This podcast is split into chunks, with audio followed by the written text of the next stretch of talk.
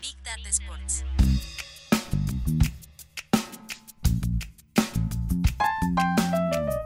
Big Data Sports. Con Marcelo Gantman y Agustín Jiménez. Un podcast de deportes y datos. En este episodio de Big Data Sports, FIFA nos cuenta con datos cómo es el estado global del fútbol femenino. Además, ¿de qué se trata el drag esquelético que va a empezar a usar la Premier League? Empezamos.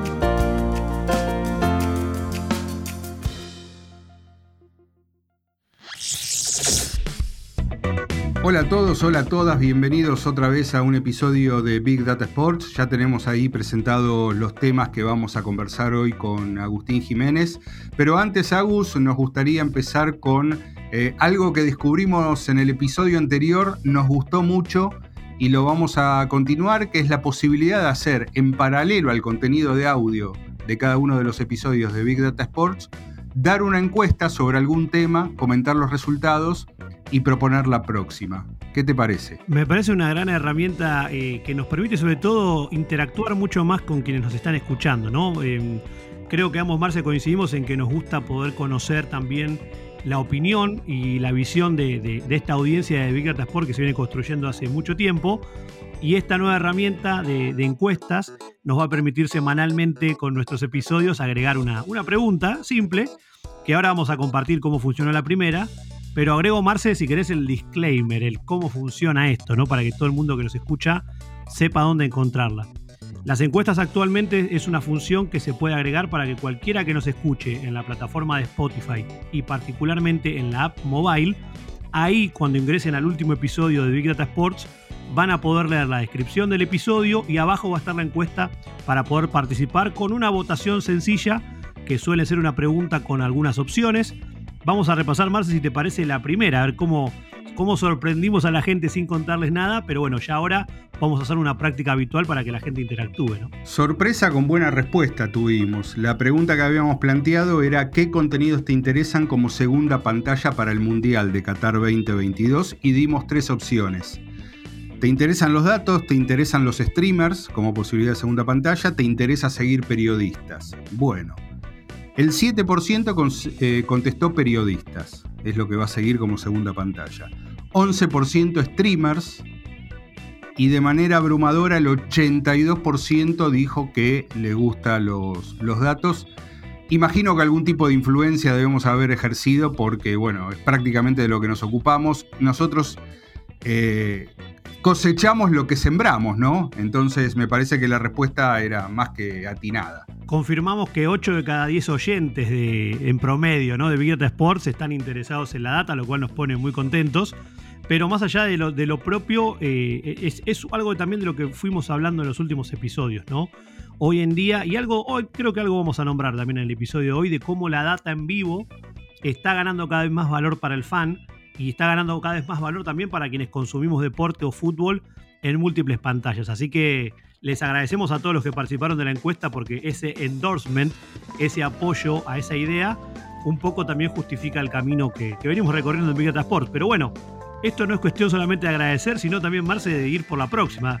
¿Qué le vamos a proponer a nuestra audiencia para, para este episodio y qué encuesta van a encontrar? Totalmente. Antes de ir con este reporte de FIFA sobre fútbol femenino y sobre qué son los datos esqueléticos que va a tener la Premier League, eh, vamos con la encuesta de que vamos a revelar los resultados en el próximo episodio y tiene que ver con eh, los highlights del fútbol. La pregunta concreta es, ¿ver highlights de fútbol en formato vertical tipo TikTok?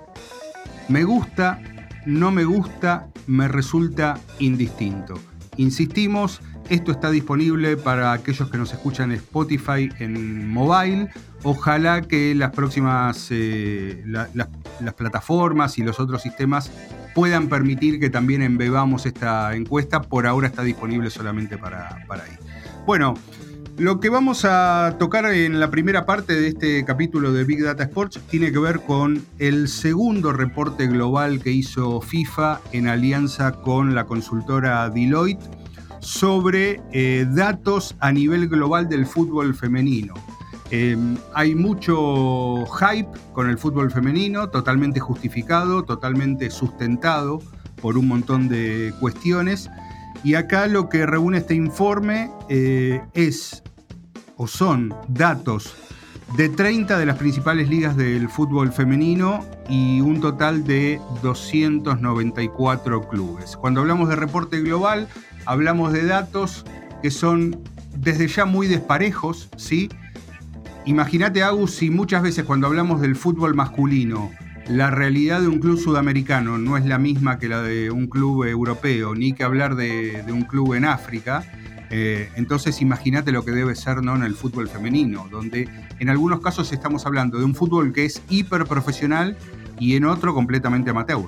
Sí, muchas diferencias que con el paso del tiempo y con la evolución que está teniendo deberían tender a cada vez igualarse un poco más pero vos viste el ejemplo, han pasado décadas, casi siglos de fútbol masculino y entre ligas de distintos continentes sigue habiendo más que un océano de diferencia.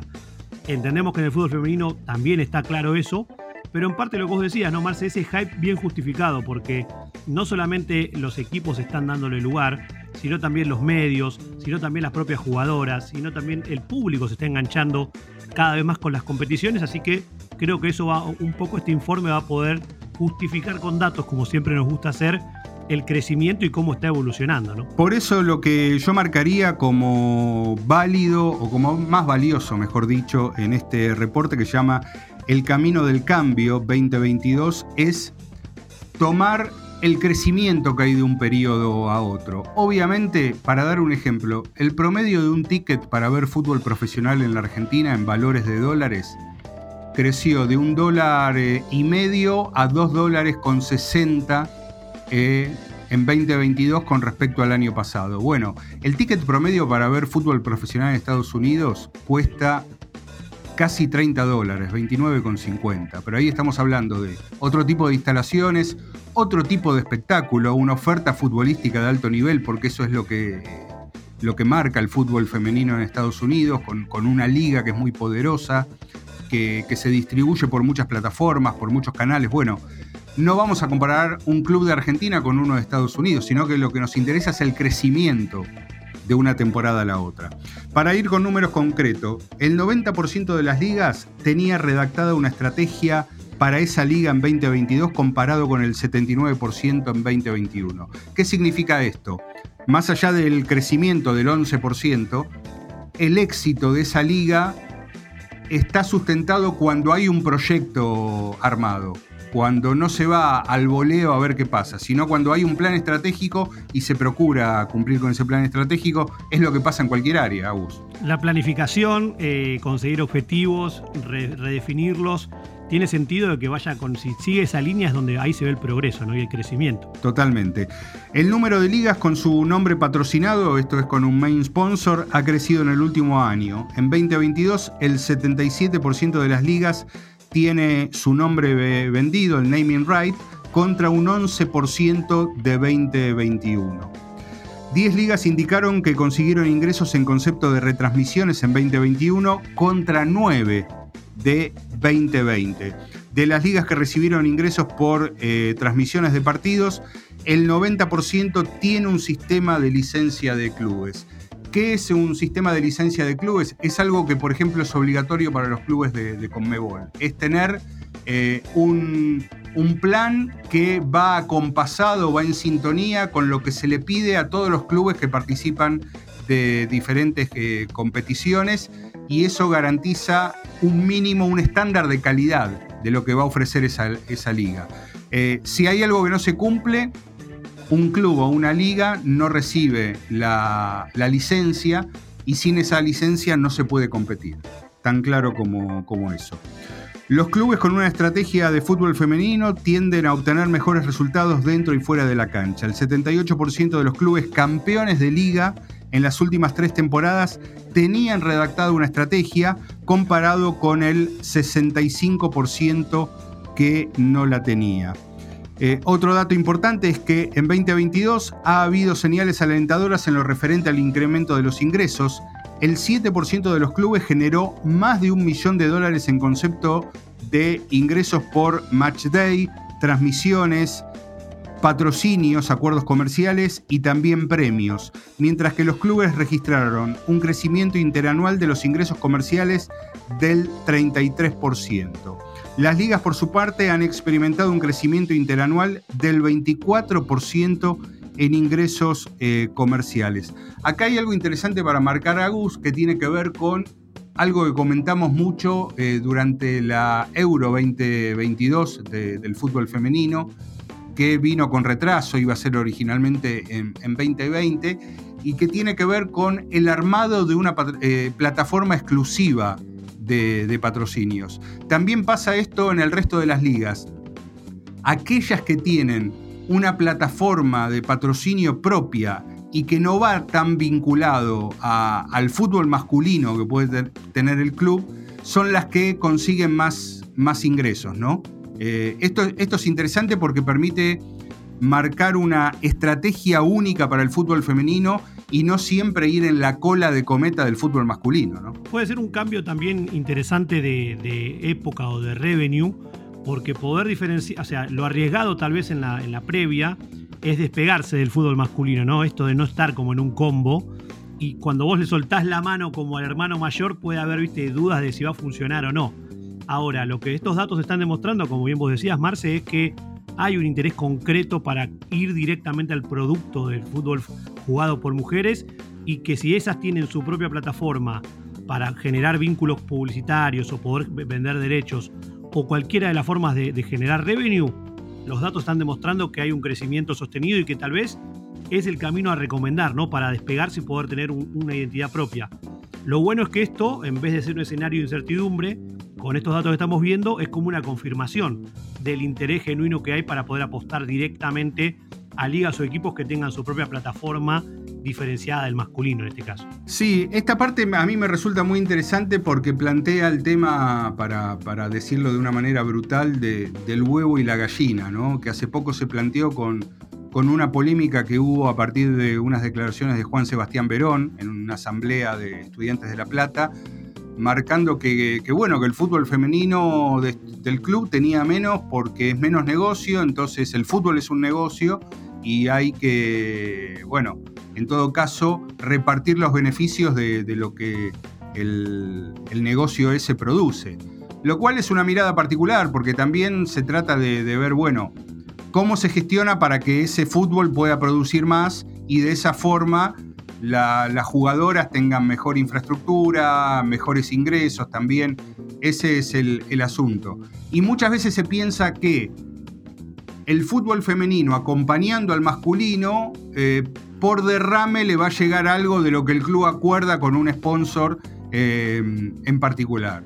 Bueno, nos pones el grueso del dinero en un patrocinio del fútbol masculino y dame algo para el femenino en realidad es una manera ya totalmente anticuada de pensar la estrategia comercial de, lo que fuera. Obsoleta, tal cual. Ese del combo es de otra época. ¿eh? Pero no por una cuestión de simple reclamo de igualdad o, declamatoria, sino por decir, mira, esta es una unidad independiente, es un vertical aparte.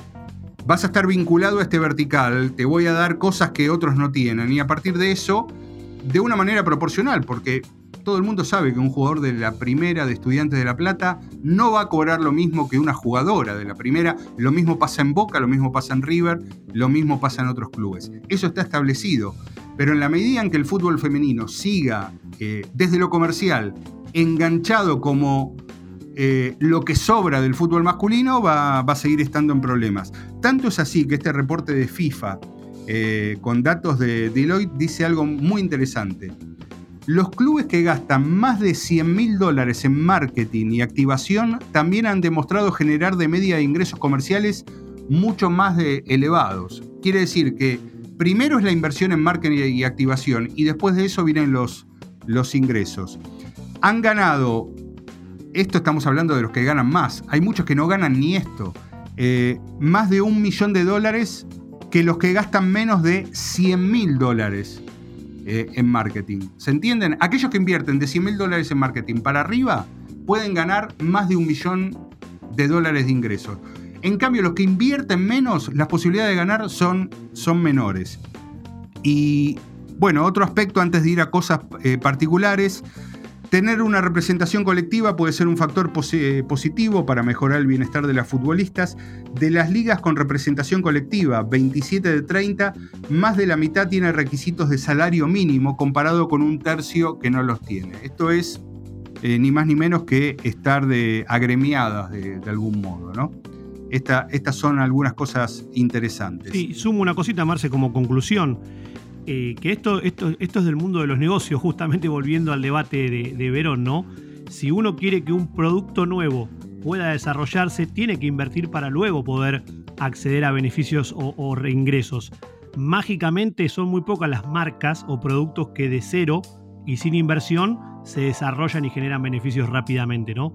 Creo que, eh, y los datos lo están confirmando, ¿no? O sea, poder tomarlo como un producto con una identidad propia, no comprarlo como un combo o como una, cierta cantidad de cosas que meto en un carrito, sino justamente los datos están confirmando un poco esta tendencia de que si, los, si las ligas y los equipos pueden vender de manera individual el proyecto de fútbol femenino y pueden generar acciones de marketing y de negocios, van a tener, van a tener retribución en el corto, mediano y largo plazo los que más invierten y los que más ven este potencial. Los que no van a quedarse trabados tal vez en ese debate que es inocuo y que no, no tiene mucho sentido seguir empujándolo cuando ya ha cambiado el escenario, ¿no? Sí, es interesante eso. Em, en otros de los insights que tiene este FIFA Benchmarking, eh, Benchmarking Report Women's Football Setting, Setting the Pace 2022, eh, hecho junto con Deloitte, hay algunos datos que son muy interesantes y que también se diferencian de, eh, del fútbol masculino, que es la idea de que hay clubes que son independientes y no clubes afiliados. ¿Qué quiere decir? Hay equipos de fútbol femenino que no forman parte de la estructura de clubes que previamente tenían fútbol masculino. ¿sí? Em, es el caso del sindicato de televisión en la Argentina. ¿No? Claro, tal cual. Que tiene un equipo que, no está, y también pasa mucho en Europa y pasa en otras ligas. Hay equipos de fútbol femenino que no son parte de estructuras eh, previas y que además son estructuras centenarias que tienen que ver con el fútbol masculino. Eh, y acá hay algunas características que en este reporte a esos clubes se los llaman clubes independientes. Los clubes independientes son los que solamente tienen el equipo de fútbol femenino. Los clubes afiliados son los que además tienen la estructura de fútbol masculino. Se aprecia una serie de características más destacables en los clubes independientes que en los clubes afiliados. Entre ellas se incluyen mayor número de patrocinadores de media, 17 en los clubes independientes frente a 6 en los afiliados. Esto es lo que marcábamos antes. El club que tiene solamente fútbol femenino tiene más patrocinadores que el que también tiene fútbol masculino. Mayor cantidad de ingresos con respecto a, los clubes afiliados. Y no obstante, acá la parte del vaso medio vacío, la tendencia marca que hay menor proporción de jugadoras profesionales, un 66% frente a un 71% en clubes afiliados, y menor número de personal que trabaje a tiempo completo. ¿sí? Entonces acá es donde no se benefician de la, estructura de club eh, afiliado. Los equipos que habían ganado la liga en los últimos tres años presentaban varias características comunes, entre ellas contar con, con una estrategia por escrito para el fútbol femenino, el 78% de los que habían ganado la liga en los últimos tres años frente al 65% que no, las jugadoras que habían recibido un mayor salario medio, salario medio bruto y un mayor número de patrocinadores con fondos dedicados al equipo femenino. Y otra cosa que también marca diferencia de una manera más este, favorable para aquellos que son clubes afiliados es la posibilidad de tener estructuras de juveniles que les permitan tener una cantera, tener una entidad jurídica y al mismo tiempo eh, dotarse de, eh, con mayor frecuencia de jugadoras de, la academia para poder eh, nutrir al equipo profesional. Otro dato interesante como para ya ir cerrando esto del fútbol femenino, insisto, el reporte es muy bueno, es muy amplio, está de libre disposición. Nosotros en, el podcast, en la presentación del episodio, vamos a poner el link para que lo, puedan conseguir. una de las cosas más interesantes es que los traspasos internacionales en el fútbol profesional femenino alcanzaron un nuevo récord de...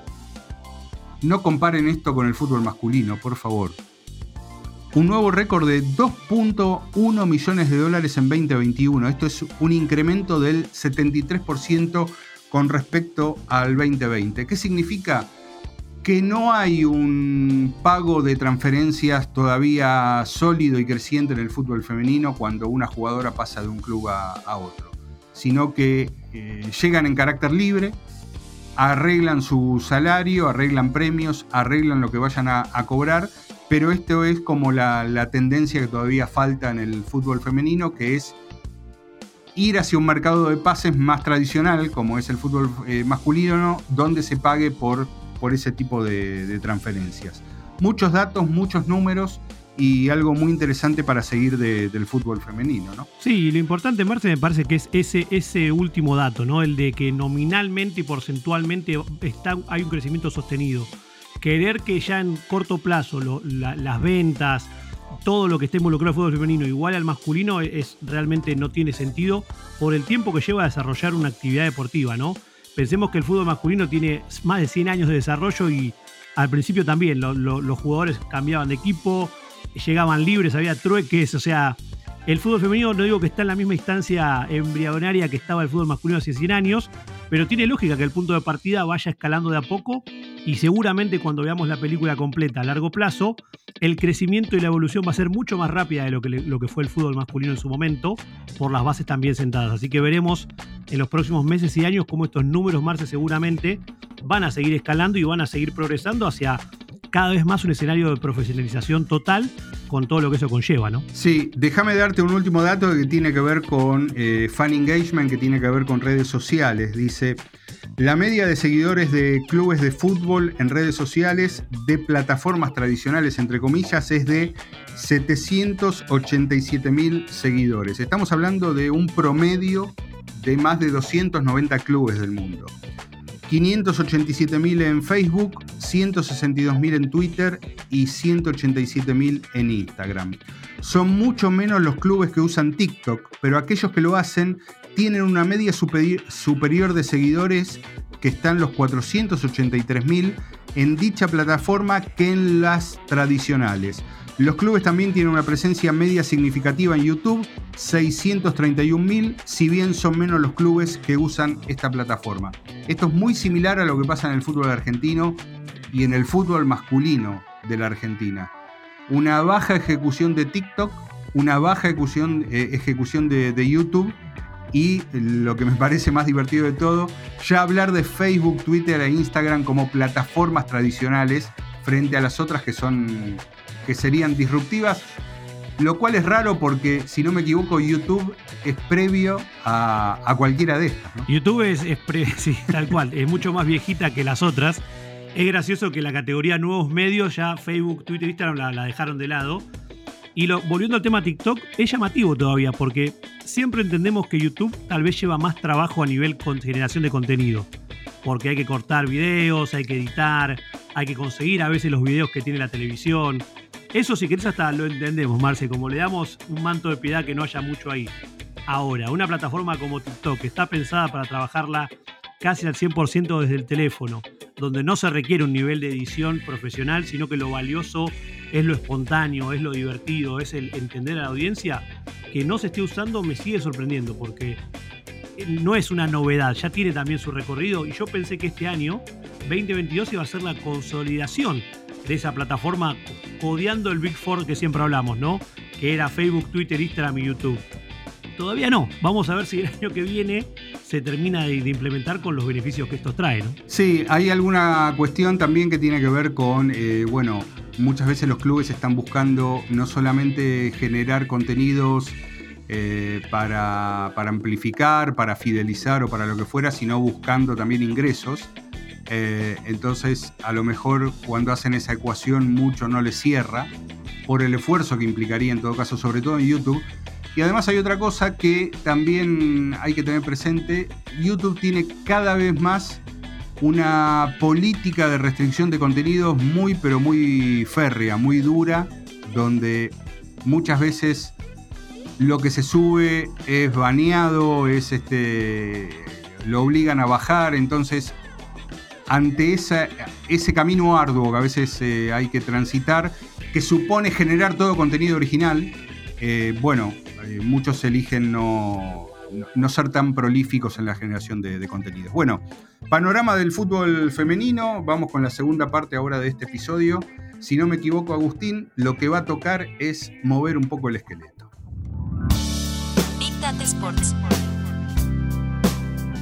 Segundo segmento.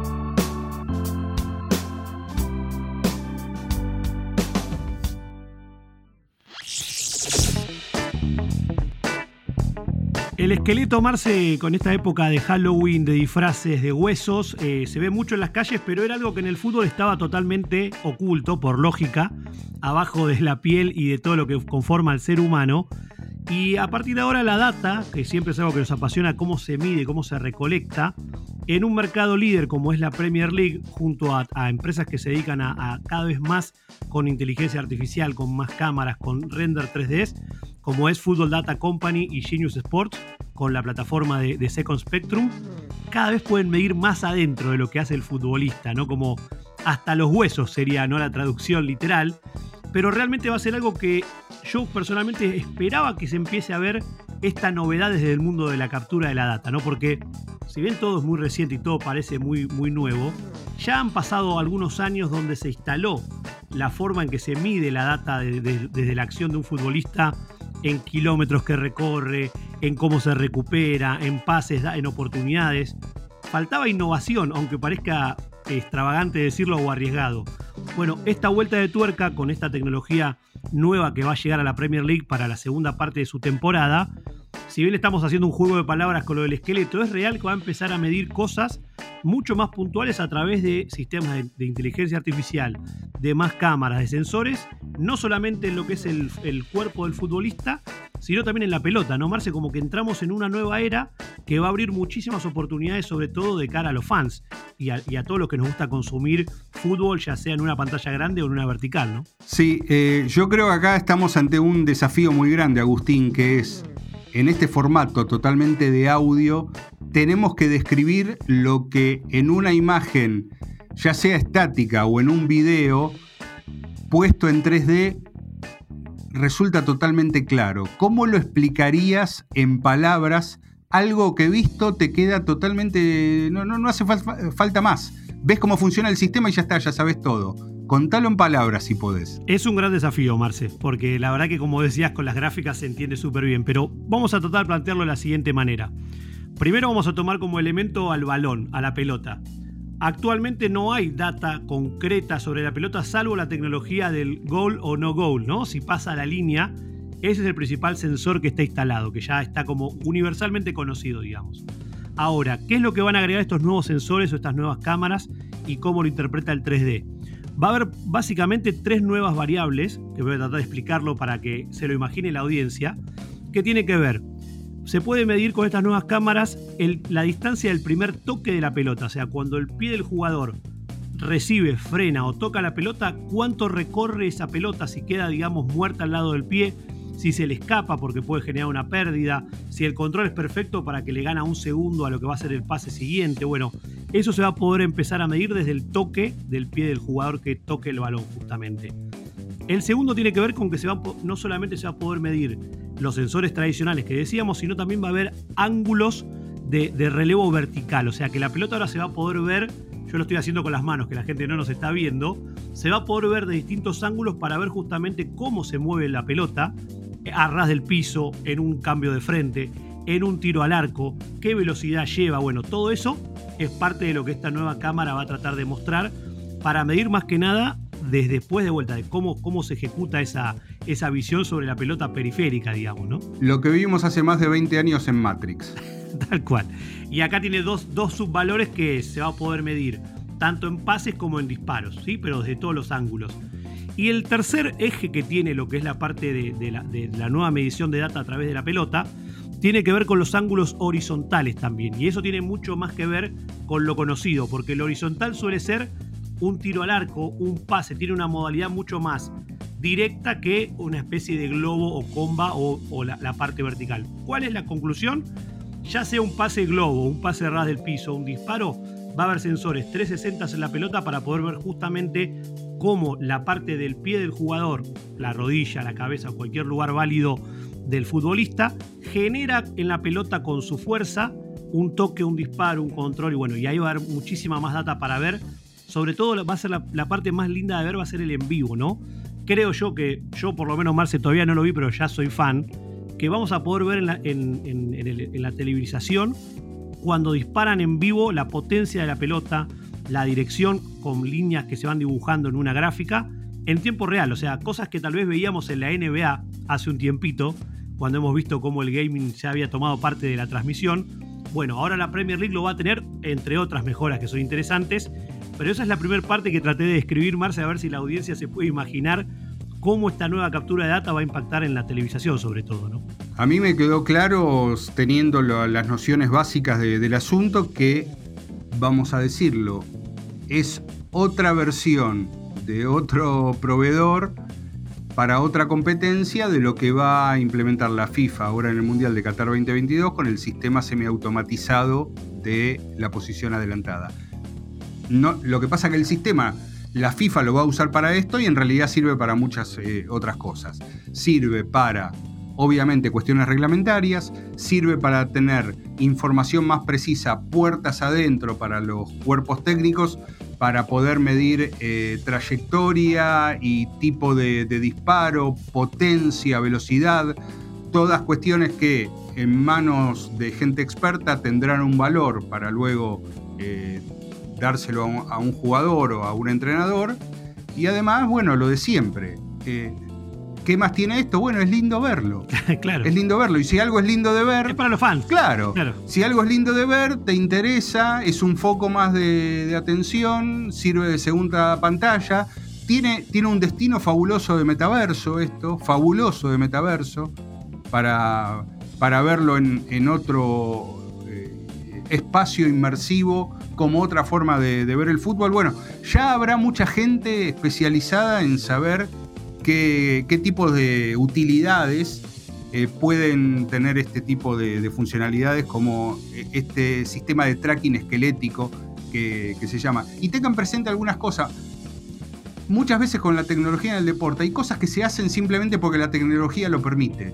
Y después se verá para qué se usa. Y si no sirve para nada, eh, se dejará de lado. Ahora sí, organizaciones como Genius Sports, y la Premier League llevan esto adelante, quiere decir que utilidad tienen. Mínimo, como decías vos, para embellecer y mejorar las transmisiones con nuevas visualizaciones. Creo que eso a mí es de lo que más me ha interesado también.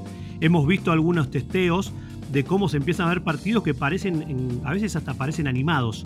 ¿sí? O sea, una mezcla de realidad con, con animación por lo que aparece.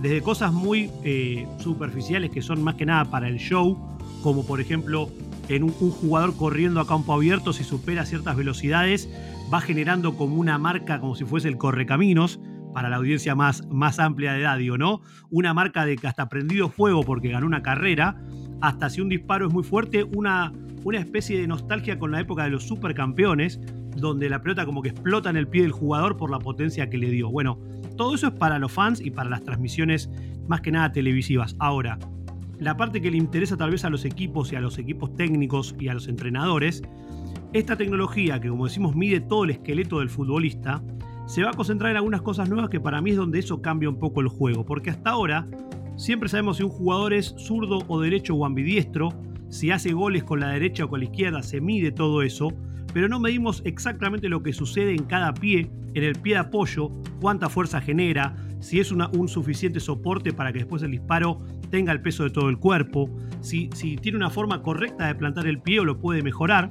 Bueno, un montón de cuestiones mucho más vinculadas a lo técnico. Este tipo de cámaras va a permitir medir, como te decía, el pie de apoyo, el pie de disparo, disparo ya sea para pasarla o para pegarle al arco. Va a haber eh, distintos ángulos sobre las, las pantorrillas, las rodillas, los isquiotibiales.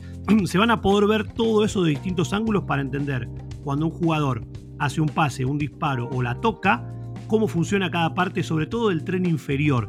Ahora, ya tengo, Marce, mi, nueva, mi nuevo favorito, que es medir eh, la orientación de la cadera. ¿Sí? O sea, va, a haber una cámara o algunas que nos van a... Me hizo acordar a Burrito Ortega cuando lo, estuve leyendo, te digo. Cómo medir esa orientación con, la, con el centro del cuerpo, con el centro de gravedad y cómo eso influye en el juego. Porque eso básicamente es lo que le cambia el ritmo a una jugada, un amague, un enganche. Bueno, ahora se va a poder medir, se va a medir la efectividad tanto para, para cuando un jugador quiebra la cadera para, para hacer pasar de largo un jugador, para hacer un pase o para patear al arco, cómo se pone. Bueno, el nombre en inglés, que es el Hip Orientation, ya tiene mi voto, Marce, me gustó ya. Bueno, vos sabés que vos pensaste en Ortega y está muy bien. Yo pensé en otro que llegó un poquitito antes al fútbol, pero también es de la misma época, en Romario. Totalmente, que jugaban, o sea, jugaban con una parte invisible del cuerpo, porque no, casi no tiene contacto con la pelota, pero desacomoda al, defensor o a los que te están marcando y cambias cambia el panorama de una jugada. Bueno, todo eso que era más eh, invisible o tácito, ahora con esta forma de medición eh, de esqueleto, se va a poder medir para también ver la efectividad, ¿no? Y creo que vamos a descubrir, y me parece que va a ser algo también muy atractivo para los fans, de quiénes son los que mejor la usan al momento, ¿no? De regatear. Como que hasta ahora también, por ejemplo, las métricas de regate no tenía mucha explicación, era el, jugador que más regate genera por partido. ¿Cómo son? ¿Cuán efectivos son? ¿Son para adelante? ¿Son para el costado? Bueno, esta nueva data va a permitir profundizar sobre todas esas métricas. Y nuevamente, lo hacen porque pueden, Marce, también, ¿no? Como vos decías, porque está la tecnología, las cámaras de inteligencia artificial cada vez captan más ángulos, que es la parte clave de todo esto, me parece. No es que agregan muchas más cámaras en un estadio, sino que hay más ángulos más movimiento 360 o movimiento libre, que algunas cámaras ya hemos visto que se empiezan a mover arriba de una cancha de fútbol de manera que parecen drones, ¿no? que van, van viendo la jugada. Todo eso que vemos se traduce con, este, con esta búsqueda de data que le va a servir tanto a los equipos, a los analistas, a los médicos, como al fan para, divertirse más también. Sí, son métricas avanzadas eh, que están totalmente integradas al video, a la visualización eh, en forma de llamémoslo así, video clásico o de animación 3D, ¿no? que es lo que surge de, todo esto. Bueno, te, propongo, Agustín, para cerrar un datazo que tiene mucho que ver con lo, tecnológico y con un concepto que es la hoja de ruta digital. Dale. Y tiene que ver con una compañía que, eh, si todo va bien, prometo dentro de poco tener algún tipo de, de contenido vinculado a ella, que es Globant. ¿sí? Sí, señor. Alianzas de Globant dadas a conocer hace poco, bueno, eh, una alianza con la Liga para todo lo que tiene que ver con potenciar la estructura de la Liga Tech, eh, la Liga de España estamos hablando, fue un acuerdo dado a conocer hace poco, una alianza con la FIFA también para amplificar y para potenciar todo lo que es la plataforma de streaming FIFA Plus, ¿sí? que es una de las... Eh, novedades que ha tenido en materia de, OTTs este 2022. Y ahora hay un nuevo acuerdo que ha hecho Globant, también muy interesante, que es con Los Ángeles Clippers. Sí, señor. El equipo de la, de la NBA. Lo que va a hacer eh, Globant es colaborar con la franquicia eh, encabezada por Steve Ballmer, que es también alguien que merece un capítulo entero, ¿sí? porque es uno de los eh, visionarios que tiene la NBA en este momento en cuanto al, deporte y al espectáculo.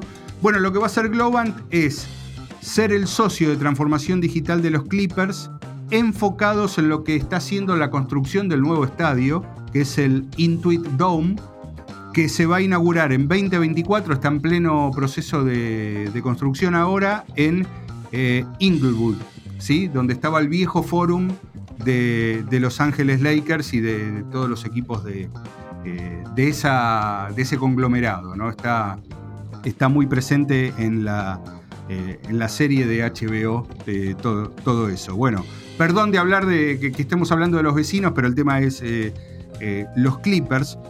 Bueno, una de las cosas que informó Gillian Zucker, que es el presidente de operaciones de negocios de los Clippers, cuando le preguntaron, bueno, ¿qué va a hacer Globan con ustedes? Él dijo, ¿cómo nos va a ayudar Globan? Bueno, sería más fácil enumerar las formas en que no lo harán. Van a ayudar a integrar la tecnología de una manera que no se ha hecho antes, mientras crean una experiencia sin fricciones de extremo a extremo para cada fanático que visite Intuit Dome. Bueno, esto es declaración de, statement, ¿no? De, de corporativa. algunas cosas que va a tener el Intuit Dome, ¿sí? Va a ser un estadio de 18.000 espectadores y va a tener, esto creo que no hay en ningún estadio, va a ser un estadio de básquet, más allá de que van a haber otras actividades, va a estar pensado como un estadio de básquet. Va a haber en el estadio pantallas en forma de, anillo de óvalo de 4.000 metros cuadrados, como pasa en los estadios abiertos, ¿sí? De la, de la MLS, de la NFL. Como el SoFi Stadium de la NFL, claro. Exactamente, exactamente. Pero esto va a ser bajo techo, porque el básquet se juega bajo techo, así que va a ser impresionante. Y va a haber algo que se llama The Wall, ¿sí? Bueno, ¿qué es The Wall? Esto tiene que ver con la infraestructura misma. Es un diseño de 51 filas de butacas que van a estar formando como una pared que van a estar exactamente detrás del banco del equipo visitante para generar una experiencia de sonido que les resulte insoportable cuando van a jugar frente a los Clippers. Me parece una gran innovación y me parece que hay hasta cierto bilardismo o cierto bidón en esa idea, pero es válida y, en, la, NBA se ve siempre el grito de defense o, mover esos palos de, globo para cuando están por tiernos libres Estoy a favor, Marce, totalmente de esta innovación. ¿eh? Claro, pero me parece fabuloso porque es algo que ya sucede, ese tipo de presión. Pero imaginemos, ¿no? Cuando un estadio se construye ahora. Bueno, ¿cómo podemos hacer para que cuando los visitantes vengan a jugar contra nosotros les resulte insoportable la experiencia? Bueno, hagamos un diseño específico para que cuando levanten la cabeza vean 51 filas de butacas que no terminan nunca y va a ser como una gran pared que van a tener en, en contra. Después, bueno, veremos si los Clippers en la cancha cumplen con lo que prometen. Una linda experiencia para ver si nos damos una vuelta por Inglewood a vivir en el domo, cómo funcionan todas esas pantallas y la pared, ¿no? A ver en un partido en vivo cómo funciona. Hay que esperar hasta 2024. Mucho antes llegará un nuevo episodio de Big Data Sports. Si tenés personal en el cero y en tu casa, tenés conexión total con más beneficios. Personal, conexión total. Big Data Sports de deportes y datos. Gracias por conectar. Hasta el próximo episodio.